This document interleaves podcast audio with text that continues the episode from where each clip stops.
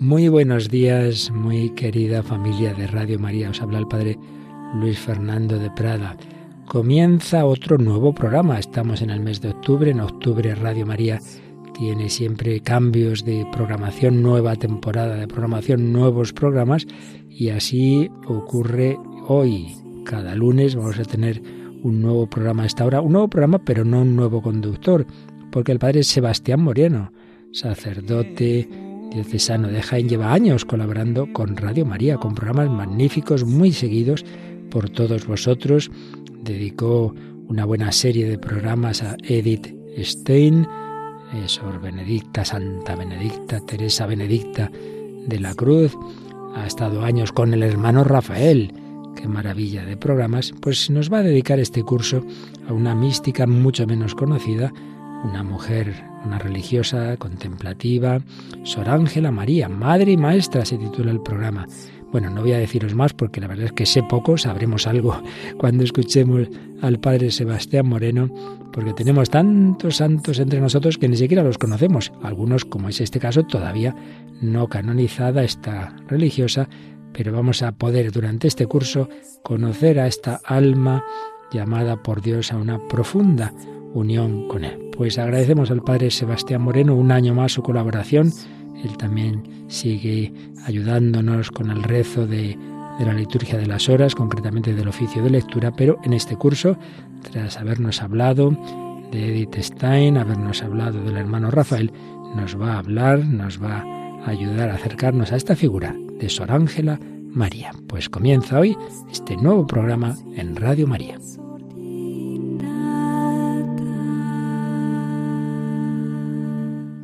Muy buenos días nos de Dios. Alabada sea la Santísima Trinidad, sea por siempre bendita y alabada. Es para mí un placer seguir durante este curso, acompañándonos a esta hora de la mañana todos los lunes, para durante un curso poder hablar de una religiosa trinitaria, quizás algo desconocida para muchos, pero cuya intención es poder darla a conocer a todos los que a esta hora o a través del programa de los Posca de Radio María puedan asomarse a esta ventana de la radio de la Virgen. Durante todo este curso les voy a acompañar en un programa que se va a titular La Venerable Sor Ángela María de la Concepción, hija de Santa Teresa de Jesús y reformadora de la Orden Trinitaria.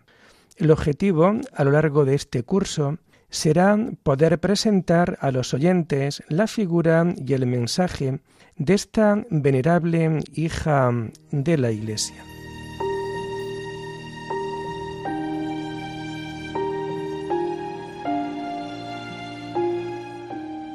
Ya son varios los años que a esta hora, desde Radio María, podéis oír la voz de este sacerdote de la diócesis de Jaén. Les habla el padre Sebastián Moreno y hace ya tiempo que comenzábamos con el programa Edith Stein Camino de Conversión para luego posteriormente poder introducirnos dentro de la figura del hermano Rafael, San Rafael Arnaiz, el monje trapense de la abadía de San Isidro de Dueñas.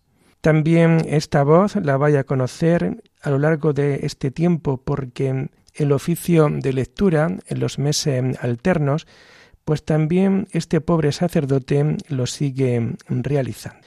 Ahora, durante este curso, este curso 2022 y 2023, vamos a intentar ofreceros unas pinceladas realmente profundas, realmente bellas, de la que va a ser la religiosa que nos va a acompañar cada lunes hasta, si Dios lo quiere, finales de septiembre del año que viene. Estamos hablando de Sor Ángela María de la Concepción, reformadora trinitaria, y que es también un programa que es encargado por las religiosas trinitarias contemplativas, que son las que, tras ponerse en contacto con un servidor, me han encargado el poder presentarla dentro de las ondas de Radio María. Desde aquí tengo que agradecer a la presidenta federal de las Trinitarias Contemplativas, hermana Teresita, el poder valerse de este humilde sacerdote para desde aquí poder alcanzar continuamente siempre el beneplácito de cada uno de ustedes. Estamos ante un programa que, como hemos dicho ya varias veces, va a durar un año, Tendremos, por tanto, en torno a unos 50 programas y también mm, tenemos que ser muy conscientes de que no estamos ante una monja que hoy por hoy esté en los altares, pero va camino de esa beatificación.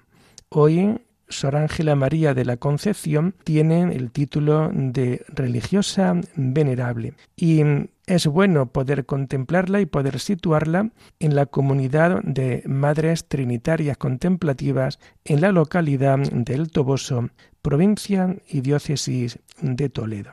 Vamos a dar unas pequeñas pinceladas porque de lo que se trata de este programa no es ni más ni menos que hacer un esbozo lo mejor que podamos para desde ahí ser conocida dentro de la Iglesia. La estructura de este programa es ya conocida por todos, sobre todo los que me vais conociendo a esta hora los años anteriores. Vamos a intentar dar una cierta doctrina en torno a esta venerable religiosa. Vamos a intentar leer parte de su obra, comentar parte de su obra y al finalizar cada programa Intentaremos también comentar algunos puntos muy concretos, algunos dichos que ella nos deja a lo largo de toda su biografía escrita.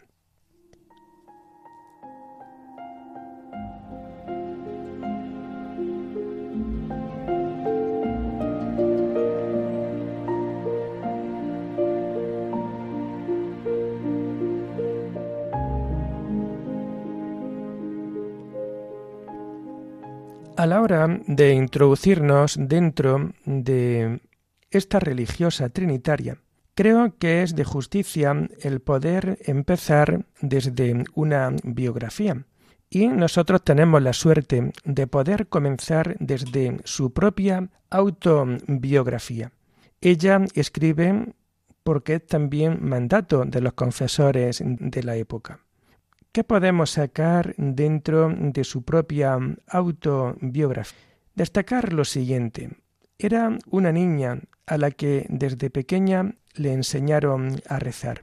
También podemos destacar de esta religiosa que juega desde niña también a hacer monasterios y quiere ser monja de verdad.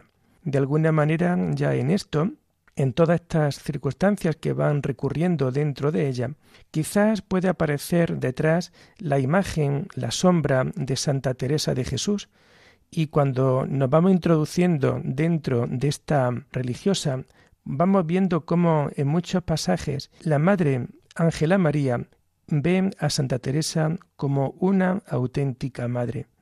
Ella es su madre, la que le va a ir guiando, aunque también es verdad que luego a lo largo de su vida va también a ir leyendo y va a ir nombrando a grandes maestros espirituales.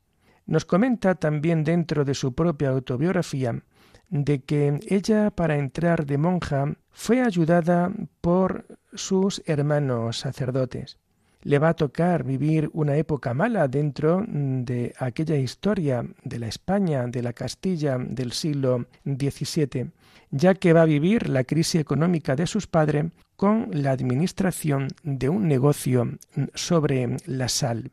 También es bueno que caigamos en la cuenta cómo esta religiosa va a cultivar una devoción muy sensible a Cristo no conoce el que hubiese monjas trinitarias descalzas y por ello ella va a emplear todo su tiempo en hacer una reforma. Ella, su reforma será conocida como eh, la reforma recoleta, las trinitarias recolet. En el año 1683, cuando escribe, hace muchas reflexiones en torno a su infancia, a su adolescencia y a su juventud y esto va a ser siempre fruto de su madurez espiritual. tiene sueños, visiones, inspiraciones, realidad que también nos hace acercarnos de la mano de Santa Teresa de Jesús. Nos dice la propia Sor Ángela María de la Concepción, se me mostró cómo había de ser trinitaria en Medina del Campo, cómo había de hacerse la reforma y el convento donde ahora estoy, pero no sabía cómo había de ser esto. Este convento del que ella habla dentro de estas inspiraciones es el convento actual de las Madres Trinitarias Contemplativas del Toboso. El ambiente relajado en Medina del Campo se ve en el juicio que hace sobre las comedias de los conventos. Bueno, pues aquí también vamos viendo cierta eh, responsabilidad dentro de la vida de esta religiosa. ¿Por qué? Pues por la sencilla razón de que este mm, ambiente relajado va a suponer en ella el poder o el querer hacer esa reforma, esa vuelta a la regla primitiva. El deseo de fundar conventos se verá en la donación de don Cipriano García. Ella habla de visiones, de ilustraciones, incluso del propio demonio. Acerca de la oración, también nos va a decir la hermana Ángela María de la Concepción, porque en particular en la oración es cosa perdida como estoy. Todo es allí tristeza y tribulación. Si bien, aunque me alegro de que se acabe la hora, aún no sé ¿Qué siento que me hace fuerza a perseverar en ella y que no quisiera dejarla?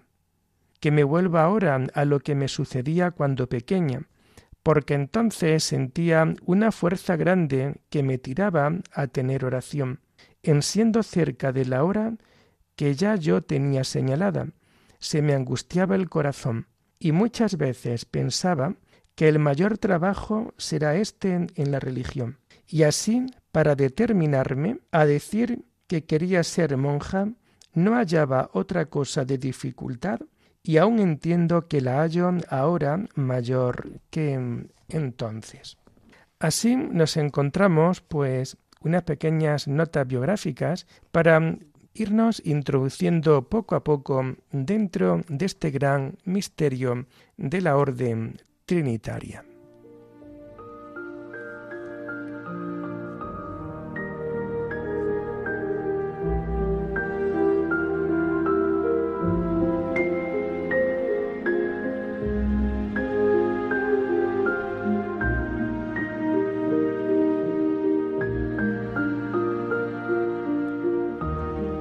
La Orden de la Santísima Trinidad. Las monjas contemplativas. El Papa Inocencio III miró con simpatía el surgimiento de tres nuevos movimientos religiosos, de los que van a salir tres grandes órdenes religiosas. Los trinitarios en el año 1198, los franciscanos en el año 1209 y los dominicos en el año 1216. Estas órdenes van a vivir de la limosna que recogen mendigando. Sus conventos los van a poner en las ciudades que están emergiendo y así poder servir a la nueva burguesía emergente y de la que van a recibir muchas ayudas. El papado se sirvió de estas órdenes para combatir herejías, desarrollar un trabajo misionero y conseguir la reforma en muchos lugares. El origen de la orden trinitaria aparece dentro de una atmósfera de confrontación del cristianismo con el Islam. Esta confrontación dio lugar a muchas cruzadas, como manifestación del espíritu religioso de Occidente. Estas cruzadas sirvieron para aumentar el poder del papado ante los soberanos y creció la religiosidad popular de muchas personas. Lo negativo de esta época lo encontramos en la terrible lacra de la esclavitud, la proliferación de herejías y muchos cruzados prisioneros por los turcos. Y esta realidad es lo que caló en San Juan de Mata, nacido en Faucon, la provincia francesa, en el año 1155 de familia de buena posición social. Estudió teología en París y luego la enseñó entre los años 1185 y 1193. Él, estando en París, reflexionó sobre el problema religioso del momento, donde la sociedad se veía acosada por el mundo musulmán. Había muchos esclavos del enfrentamiento cristiano-musulmán y el comercio facilitaba el intenso tráfico de esclavos. La cristiandad lloraba a sus hijos esclavos y los cautivos cristianos aumentaban. Ante esta realidad, Juan de Mata decide hacerse sacerdote y pedía al Señor que le diera a conocer la orden que debía abrazar. Sus grandes consejeros fueron el obispo Mauricio y el abad de los victorianos. El día 28 de enero de 1193, durante la celebración de su primera mm, misa, le llega su gran iluminación y en presencia de las grandes personalidades de París. Tuvo una visión en donde el Señor se le apareció en medio de dos cautivos, uno cristiano y el otro musulmán. Él comprende que la voluntad de Dios es que el hombre viva en libertad para lo cual decida fundar una orden religiosa dedicada a la redención de los cautivos. La Orden de la Santísima Trinidad se dedicará a llevar por el mundo la libertad a los cautivos. Cuando Juan de Mata recibe esta inspiración, se retira a Cerfroy, donde, bajo la dirección de San Félix de Valois, entra en contacto con cuatro ermitaños que se adhirieron a su causa así como varios compañeros de la universidad. Así se empezó a formar una comunidad de personas unidas con el proyecto de Juan de Mata, y así aparece la primera casa trinitaria. Posteriormente, y con el permiso del obispo diocesano, van apareciendo nuevas casas. Tras esto, Juan de Mata y Félix de Valois se disponen a ir a Roma para conseguir la aprobación de la Orden Trinitaria, dedicada a la redención de cautivos cristianos. Era la primavera del año 1198. Ya habían pasado cuatro años de la fundación de la Orden, y su estilo y su espíritu no encajaba con las reglas tradicionales. Por eso acudían al Papa con la redacción de una regla propia, quien no la aprobó hasta que pasó un tiempo y tras haber consultado con el obispo de París y el abad de San Víctor, y tras una serie de retoques es aprobada.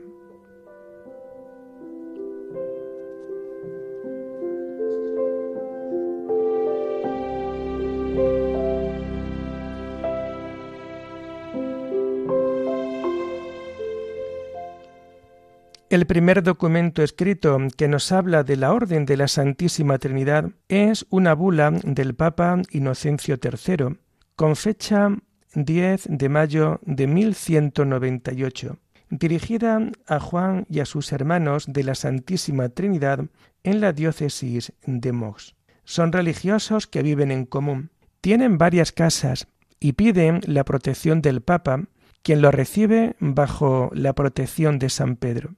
Por tanto, la orden es anterior al año 1198. Cerfram es la cuna, la casa madre, a unos 80 kilómetros al nordeste de París.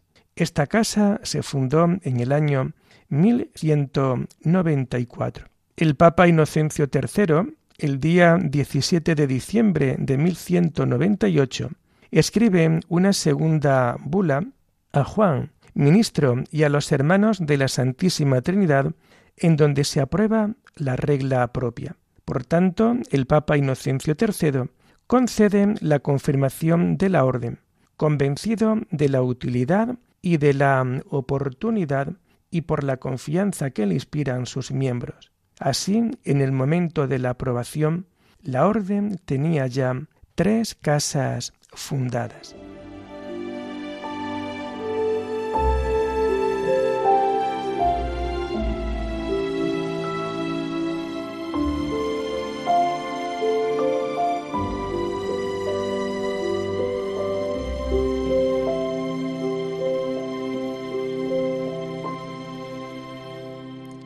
También os comentaba al principio de la emisión de este programa que los últimos minutos del mismo los vamos a dedicar a leer y a meditar algunos textos muy concretos sacados de los libros de la hermana Ángela María de la Concepción, que es también una manera de poder acercar su escrito, su espiritualidad dentro de nuestras vidas y poder también acoger dentro de nuestra propia vida, dentro de nuestra propia vida religiosa, lo que mejor convenga para que nuestro espíritu y nuestra alma puedan acercarse al Dios del amor, al Dios de la Trinidad.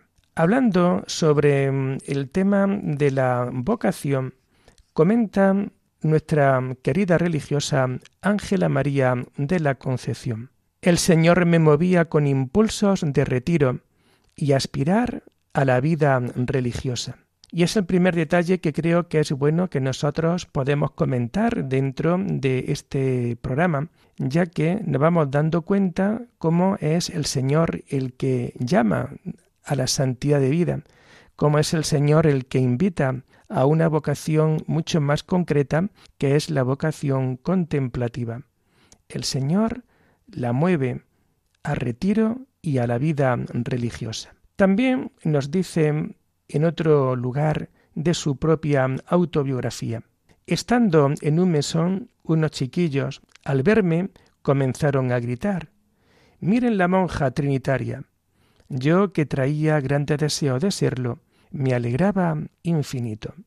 Por tanto, vemos cómo es una mujer que, a pesar de que era protagonista ante aquella risa burlona de aquellos niños. Ella, sin embargo, llevaba muy a gala el poder ser religiosa de la Orden de la Santísima Trinidad. También en el libro de la autobiografía nos comenta, aunque gustaba como niña de entretenerme con otras de mi edad, no tenía yo en aquello satisfacción cumplida. Y vamos dándonos cuenta cómo también desde niña esta religiosa de la que nosotros vamos a hablar durante todo este curso, nos damos cuenta cómo ella aspiraba a grandes cosas y que realmente la satisfacción en este mundo por las cosas de este mundo como que a ella no le llenaba. También nos dice, jugábamos a hacer monasterios en los corrales de casa y un día dije, pues yo tengo de ser monja de verdad dijéronme las otras niñas.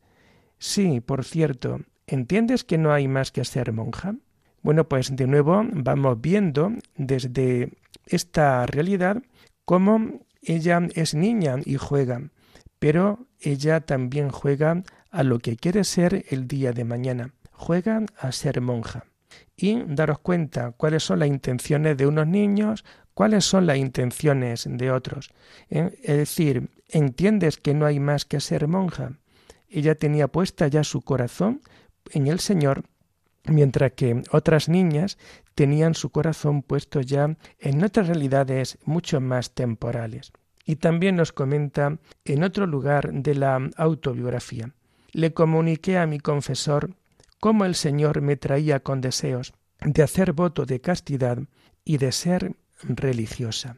Es importante dentro de esta vida el tener un buen director espiritual y así lo hace nuestra querida Ángela María de la Concepción cuando le comunica a su confesor cómo el Señor le traía esos deseos santos de hacer voto de castidad, entregarle todo su amor por completo a Dios y así poder ser una santa religiosa. Nos comenta también dentro del libro de la autobiografía lo siguiente.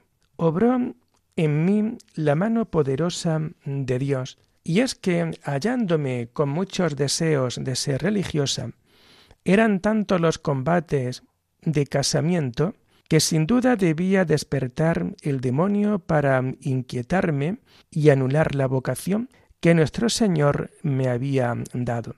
Interesante, por tanto, este punto en donde vamos viendo cómo ella pues tenía sus deseos de ser religiosa, pero también los combates de casamiento.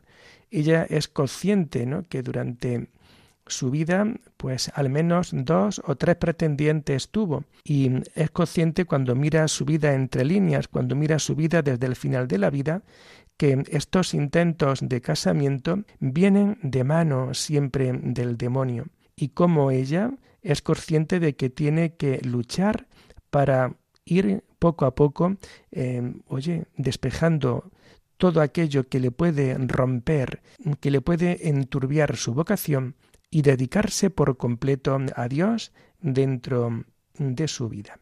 Pues queridos hermanos, lo vamos a dejar aquí por hoy y les invito a seguir este programa cada lunes a esta hora de la mañana, si Dios lo quiere. Alabada sea la Santísima Trinidad, sea por siempre bendita y alabada.